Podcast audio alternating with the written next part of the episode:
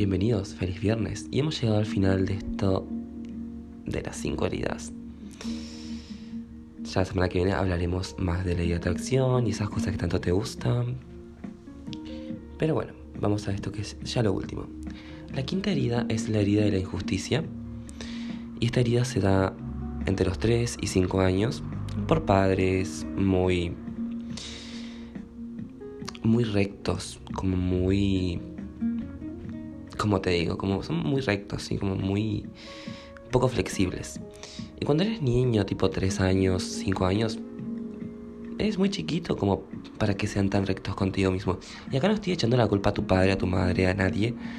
Y tampoco deberías hacerlo, porque recuerda que ellos hicieron lo que pudieron con las herramientas que tenían a mano. Recuerda que antes no había tanto conocimiento de esto, no se sabía casi nada de psicología, de, de nada. ¿Entiendes? No puedes enojarte con ellos. Ellos hicieron lo que pudieron. Tu trabajo aquí es empezar a sanar, no a culpar. ¿Sí? ¿Ok? Bueno, y esta herida te vas a sentir como, si la tienes, te vas a sentir como no merecedor de las cosas buenas. Te vas a empezar a preguntar como, ¿por qué yo? ¿Por qué no alguien más? Por más que tengas abundancia y todas las cosas buenas de la vida, te vas a empezar a preguntar, ¿por qué yo?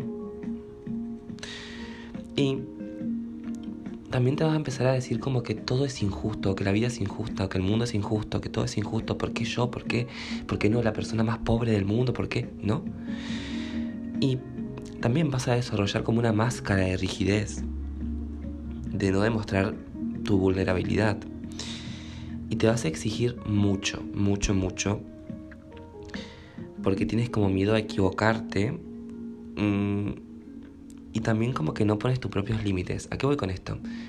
Como que tienes miedo, digamos, como a no equivocarte, no pones límites, le das, le das, le das, le das, le das al trabajo, a lo que sea, y no sabes cuándo parar. Porque dices, no, no, si para esto es injusto para los demás. Yo tengo que seguir.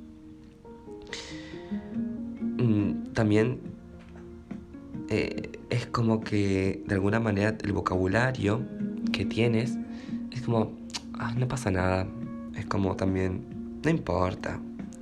Pero por dentro está como que, ah, yo ya sabía que todo era injusto, yo ya sabía que esto no se iba a dar como yo quería, ¿no? Está como ese vocabulario. Y una persona así tiene como movimientos muy dinámicos, como muy, muy rápidos, como que se mueve muy rápida, pero es cero flexible. O sea, porque cero flexible, como siempre digo, de adentro hacia afuera, por esa máscara que tiene, esa máscara de rigidez, de no mostrar vulnerabilidad. Y también les cuesta admitir que tienen problemas, que tienen errores, y la mejor manera de sanarlo es justamente llorarlo, aceptarlo, y dejar de ser tan perfeccionista. Obviamente no te estoy diciendo que te pongas a llorar y que lo vas a sanar en tres días, no. No me voy a cansar de repetir todo el tiempo. No sanamos de un día para el otro. No manifestamos de un día para el otro. No pasa.